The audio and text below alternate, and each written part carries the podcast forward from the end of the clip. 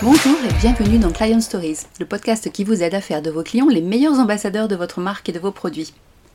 Dans ce nouvel épisode, j'ai une invitée qui s'est prêtée au jeu de l'interview.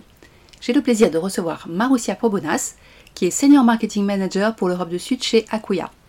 Marussia est une fan de podcast et elle m'a tout de suite dit oui pour inaugurer la partie interview de Client Stories. J'ai eu l'occasion de travailler avec elle et j'ai adoré son style. Vous allez le voir en écoutant ce podcast, Marussia aime ses clients et à mon avis c'est le secret de son succès dans ses actions marketing. Elle nous parle aussi euh, des formats qu'elle vient de tester pour ses derniers témoignages clients, de la coopération en place avec les commerciaux et de sa vision des aspects humains de notre marketing B2B, qui est souvent très technique mais qu'elle parvient à rendre créatif. Mais je ne vous en dis pas plus et je vous laisse écouter l'interview de Marussia. Eh bien, bonjour Marussia, euh, je suis ravie que tu fasses partie de nos premiers interviewés dans, le podcast Client Stories.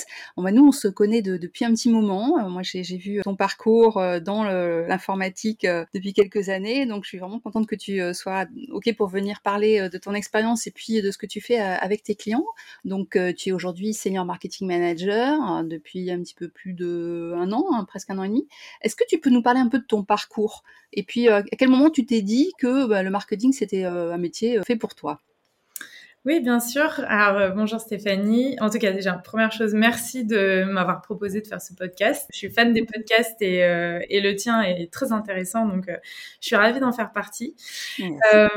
donc, mon parcours en deux mots, je ne vais pas faire mon CV, mais voilà, j'ai fait une école de commerce. je me suis spécialisée en commerce international. J'ai commencé ma carrière dans une agence de com, sur un marché de niche. Voilà, j'ai fait ça pendant cinq ans. C'était très intéressant, une petite boîte PME. J'étais un peu touche à tout, euh, côté commercial, marketing, gestion de projet. C'était refonte du site internet. Enfin, il y avait pas mal de choses.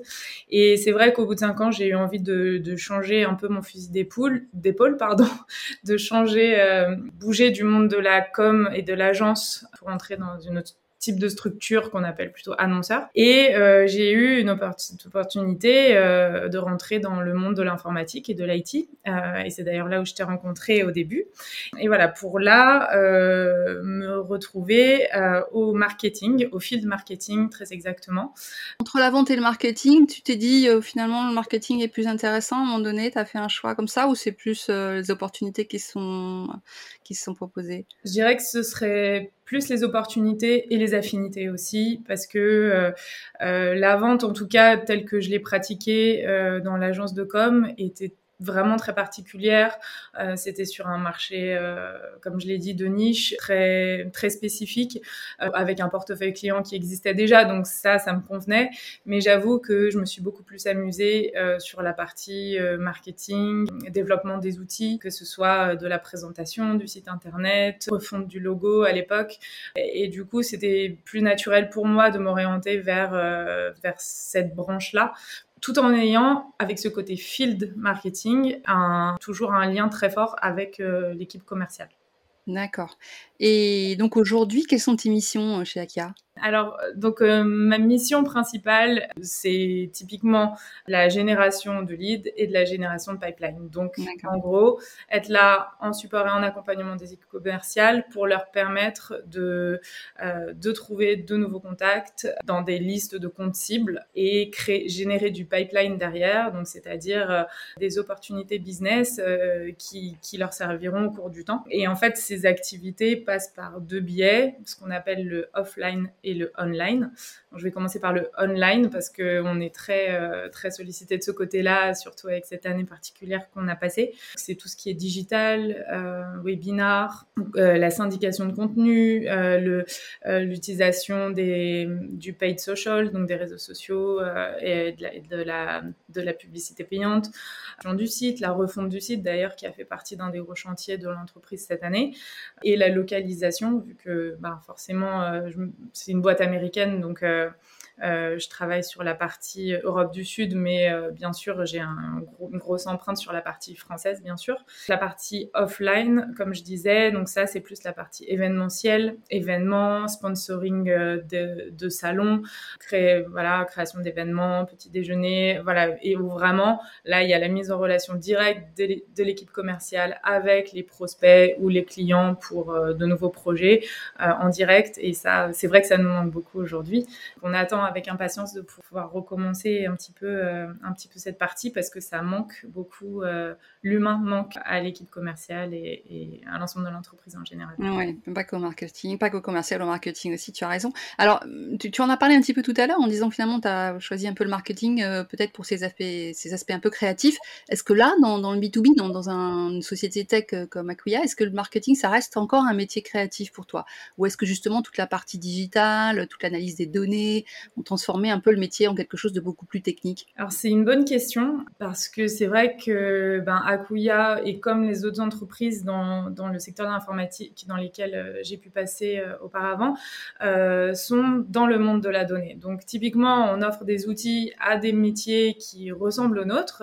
en l'occurrence, chez Akuya, on, on parle vraiment à des, directeurs marketing, des directeurs communication, euh, directeurs responsables, CMO, etc. Donc, les problématiques, on, leur offre des outils euh, pour, euh, pour répondre à leurs problématiques business.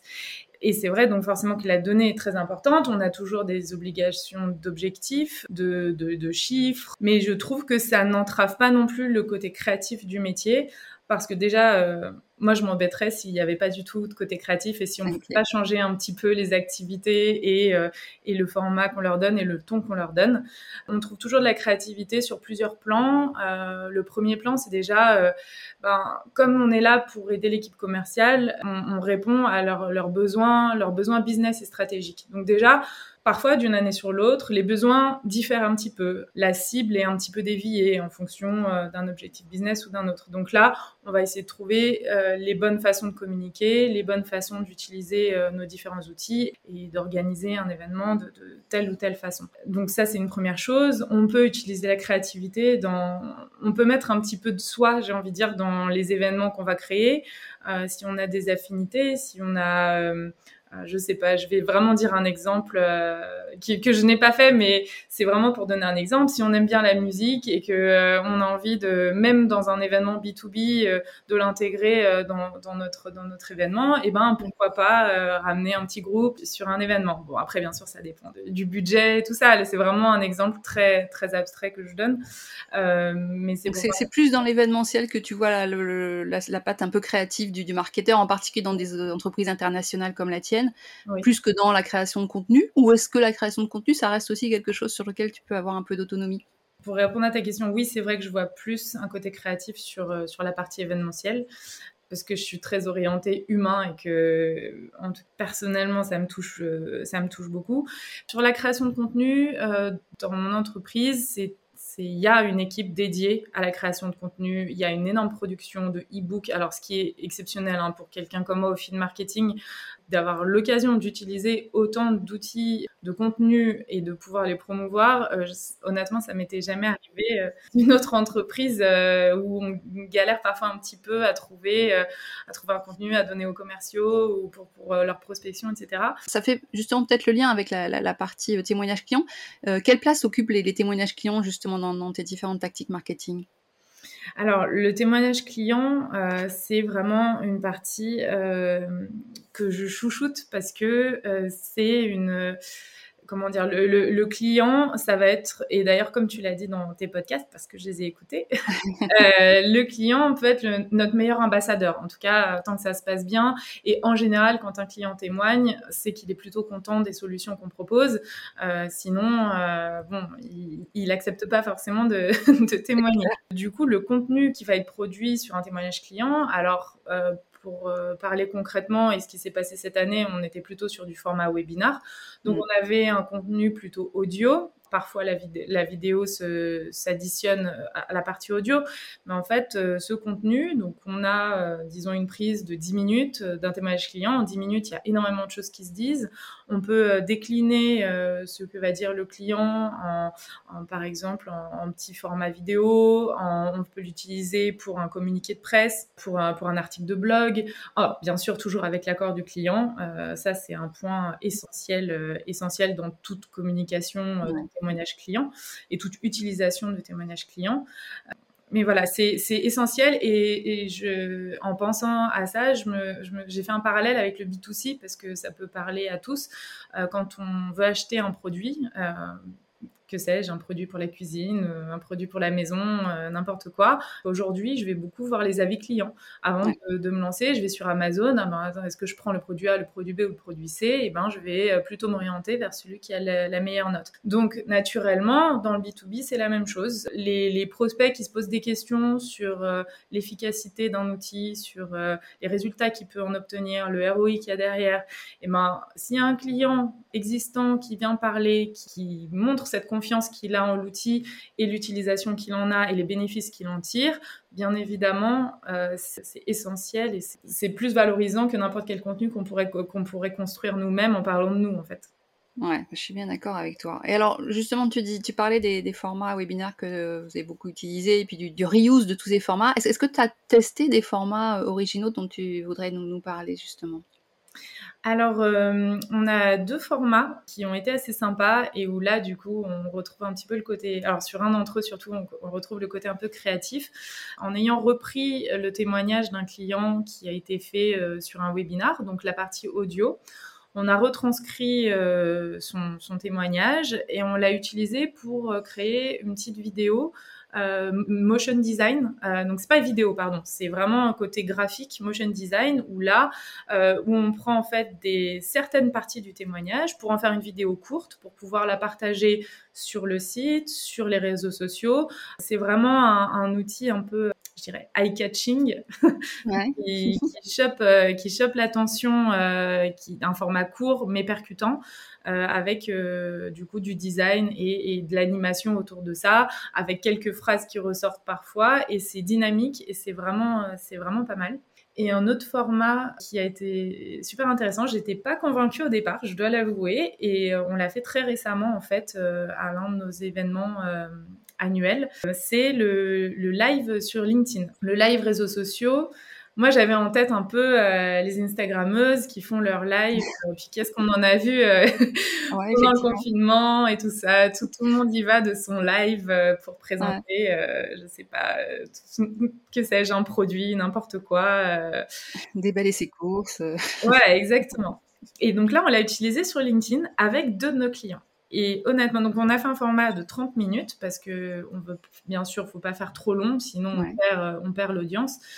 En fait, on avait rapidement préparé quelques questions, mais vraiment, euh, on a voulu garder ça spontané avec un modérateur qui était un de nos partenaires d'ailleurs. Euh, entre parenthèses, les partenaires euh, sont essentiels aussi dans, tout le marketing et, c'est vraiment un des contacts qu'on doit privilégier oui, vrai. des clients. Mm. Et en fait, euh, donc deux de nos clients euh, se sont, euh, se sont prêtés au jeu du live et ont répondu à des questions. Il y a eu bien sûr un call de préparation de 30 minutes avec, avec chacune d'elles. C'était des femmes, donc ce qui est déjà ce qui est super. Déjà, oui. Tout était original dans ce format. tout à fait, dans, dans, les fonctions digitales, dans les fonctions plateforme et tout. C'est super, c'est super d'avoir des femmes, donc c'est à noter. Et donc, elles se sont prêtées au jeu du live et c'était vraiment sympa. C'était dynamique très intéressant, spontané. Euh, les gens réagissaient, ils pouvaient euh, poser leurs questions au moment du live? Tout à fait. Euh, les gens pouvaient poser leurs questions ou juste mettre un commentaire. D'accord. et on, on en a eu quelques-uns. Et derrière, en plus, ce contenu est réutilisable parce que la vidéo est quand même enregistrée. Donc euh, derrière, on peut également le réutiliser pour, les commerciaux, pour qu'ils le montrent à un prospect éventuellement. Donc c'est vraiment un super contenu. Pas encore très démocratisé sur LinkedIn, mais c'est vraiment top. C'est vraiment intéressant que tu en parles parce que c'est quelque chose qui vous avait été euh, soufflé un peu par le marketing core. Ça avait déjà été, c'est un format qui avait déjà été testé? Alors euh, non, justement, ça n'avait jamais été testé de notre côté. Euh, en fait, là, euh, ça a été fait dans le cadre d'un sorte de, de roadshow, si je puis dire, euh, digital euh, en Europe. Et en fait, mon manager euh, Europe a suggéré cette idée et a, et a poussé ce format. Et donc là, c'était pour, en gros, changer un petit peu le format des questions-réponses. C'est intéressant. Vous avez été un peu accompagné par LinkedIn ou tout était clair dans, dans, ce que tu peux trouver en ligne pour organiser ce genre d'événement? Non, on n'a pas été aidé par LinkedIn particulièrement. On a utilisé une plateforme en back-end, en fait, une plateforme qui s'appelle StreamYard, donc crash testé par euh, notre équipe marketing operations euh, en Angleterre aussi. Donc tout a été fait vraiment en Europe, donc on est assez fiers de ça aussi parce que on n'a pas répliqué un format juste de la corp. Et, et cet outil là, StreamYard, était très pratique parce qu'en fait les speakers se sont tous connectés sur cette plateforme, pas du tout sur LinkedIn, et en fait tout a été streamé directement. On avait les questions des personnes en ligne qui arrivaient directement sur, StreamYard. En fait, pour les speakers, c'était facile de, tout suivre, de parler, de suivre les questions sur le côté. Euh, voilà. Bon, bah super, euh, super témoignage, euh, retour d'expérience très intéressant. Merci de partager avec nous. Est-ce que tu trouves que de manière générale, les clients sont un peu plus disposés à témoigner ces derniers temps? Est-ce qu'ils ont pris justement l'habitude de, faire des webinaires et autres ou au contraire, est-ce que c'est plus compliqué de les convaincre? Alors, je pense qu'il y a plusieurs paramètres qui rentrent en jeu parce que, euh, par exemple, l'entreprise où j'étais avant était beaucoup plus euh, technique. En tout cas, la plateforme qu'on proposait était plus technique et on s'adressait plus à des profils techniques, euh, plus côté DSI, etc. Je dois avouer que c'était plus compliqué d'obtenir des témoignages de ce côté-là. Euh, là, chez Akuya, ben, comme je le disais, on, parle à des gens du, métier, en fait, énormément. Donc, des gens du marketing, de la communication, gestion de la plateforme, euh, partie digitale, etc. Et je trouve, et j'étais la première surprise, que les clients euh, sont beaucoup plus ouverts et sont très enclins à témoigner. Et donc honnêtement, ça rend le travail beaucoup plus, enfin vraiment sympa et, voilà, il y a une relation qui se crée euh, qui, est, très intéressante. Est-ce que tu as une, astuce à, partager dans ce domaine pour euh, achever de les convaincre? Qu'est-ce que tu utilises? C'est toi qui les appelles? C'est les commerciaux? Comment ça se passe? Alors, comment ça se passe? En fait, alors j'avoue, j'ai l'appui des commerciaux en premier. C'est eux qui qui me mettent en contact avec le client. Parce que bien évidemment, nous, ce qui est parfois un peu frustrant d'ailleurs au marketing, c'est qu'on fait tout pour mettre en contact les prospects avec les commerciaux et derrière, ben, on n'a pas de contact avec eux. Donc c'est vrai que parfois ça peut être frustrant. Donc cette partie témoignage client et euh, entre guillemets l'utilisation des clients pour, euh, euh, en tout cas l'implication, l'utilisation c'est pas le bon mot, mais l'implication des clients dans nos événements et dans nos témoignages, c'est le moyen d'avoir un contact avec eux. Et donc je dirais que j'aurais deux, deux astuces. première, c'est le capital sympathie. Le capital sympathie, parce que quand il y a un premier contact avec le client, donc souvent, donc premier contact, le, le, lien est fait par le commercial, et derrière, on fait un call avec le client. Enfin, je fais un call avec le client. J'aime bien que le commercial soit là. S'il n'est pas disponible, tant pis, c'est pas grave, euh, on avance parce que le commercial, il connaît très bien le projet. Donc, euh, souvent parfois nous aussi en marketing on on sait pas forcément euh, les tenants et les aboutissants du projet. Même si on a l'idée dans sa globalité il faut vraiment passer du temps pour euh, comprendre vraiment ce qui s'est passé et, euh, quelle a été quelle est l'ampleur du projet etc donc voilà ce côté humain pour moi est vraiment vraiment important. Et, voilà je, je totalement transparente je joue là-dessus aussi pour créer un lien avec ses clients. Est-ce que c'est pas aussi ton petit background commercial qui joue là-dessus? Peut-être, peut-être. Euh, c'est vrai que j'ai appris aussi que, ben, et comme on le dit toujours, euh, le client est roi et que ce soit dans le B2C ou dans le B2B, c'est exactement pareil. Il faut, il faut les chouchouter. Euh, il faut, faut être vraiment bienveillant aussi. La bienveillance ça, c'est un truc que moi je prône, euh, alors que ce soit dans la vie professionnelle ou personnelle. Euh, c'est naturel chez toi, c'est pour ça. voilà, c'est ça. et, euh, et, non, et vraiment, j'aime bien ça en plus, donc je me force pas. Et après, la, deuxième astuce pour, pour, vraiment les engager à faire un, à faire un témoignage et à, s'impliquer, c'est les mettre à l'aise vraiment avec le ton, je trouve, qu'ils veulent donner à leur présentation. Voilà, on leur expose le, le projet, dans quel cadre et dans quelles circonstances on aimerait les faire témoigner mais derrière, qu'ils s'approprient vraiment, euh, vraiment la chose euh, et que, et que voilà, ils se sentent pas forcés de dire telle ou telle chose, qu'ils gardent le ton de leur présentation et de leur témoignage. D'accord, je comprends très bien. Eh bien, merci pour ces petites astuces. Est-ce que chez Akuya, euh, le témoignage client génères des leads. Est-ce que, est-ce que tu les mets sous formulaire ou est-ce qu'il y a des choses qui sont en accès libre? Comment tu fais? C'est, c'est un générateur de leads parce que le contenu qui est créé, c'est un contenu de valeur autant que, qu'un e-book qu'on mettrait sous formulaire, autant qu'un, qu'un webinar qu'on mettrait sous formulaire.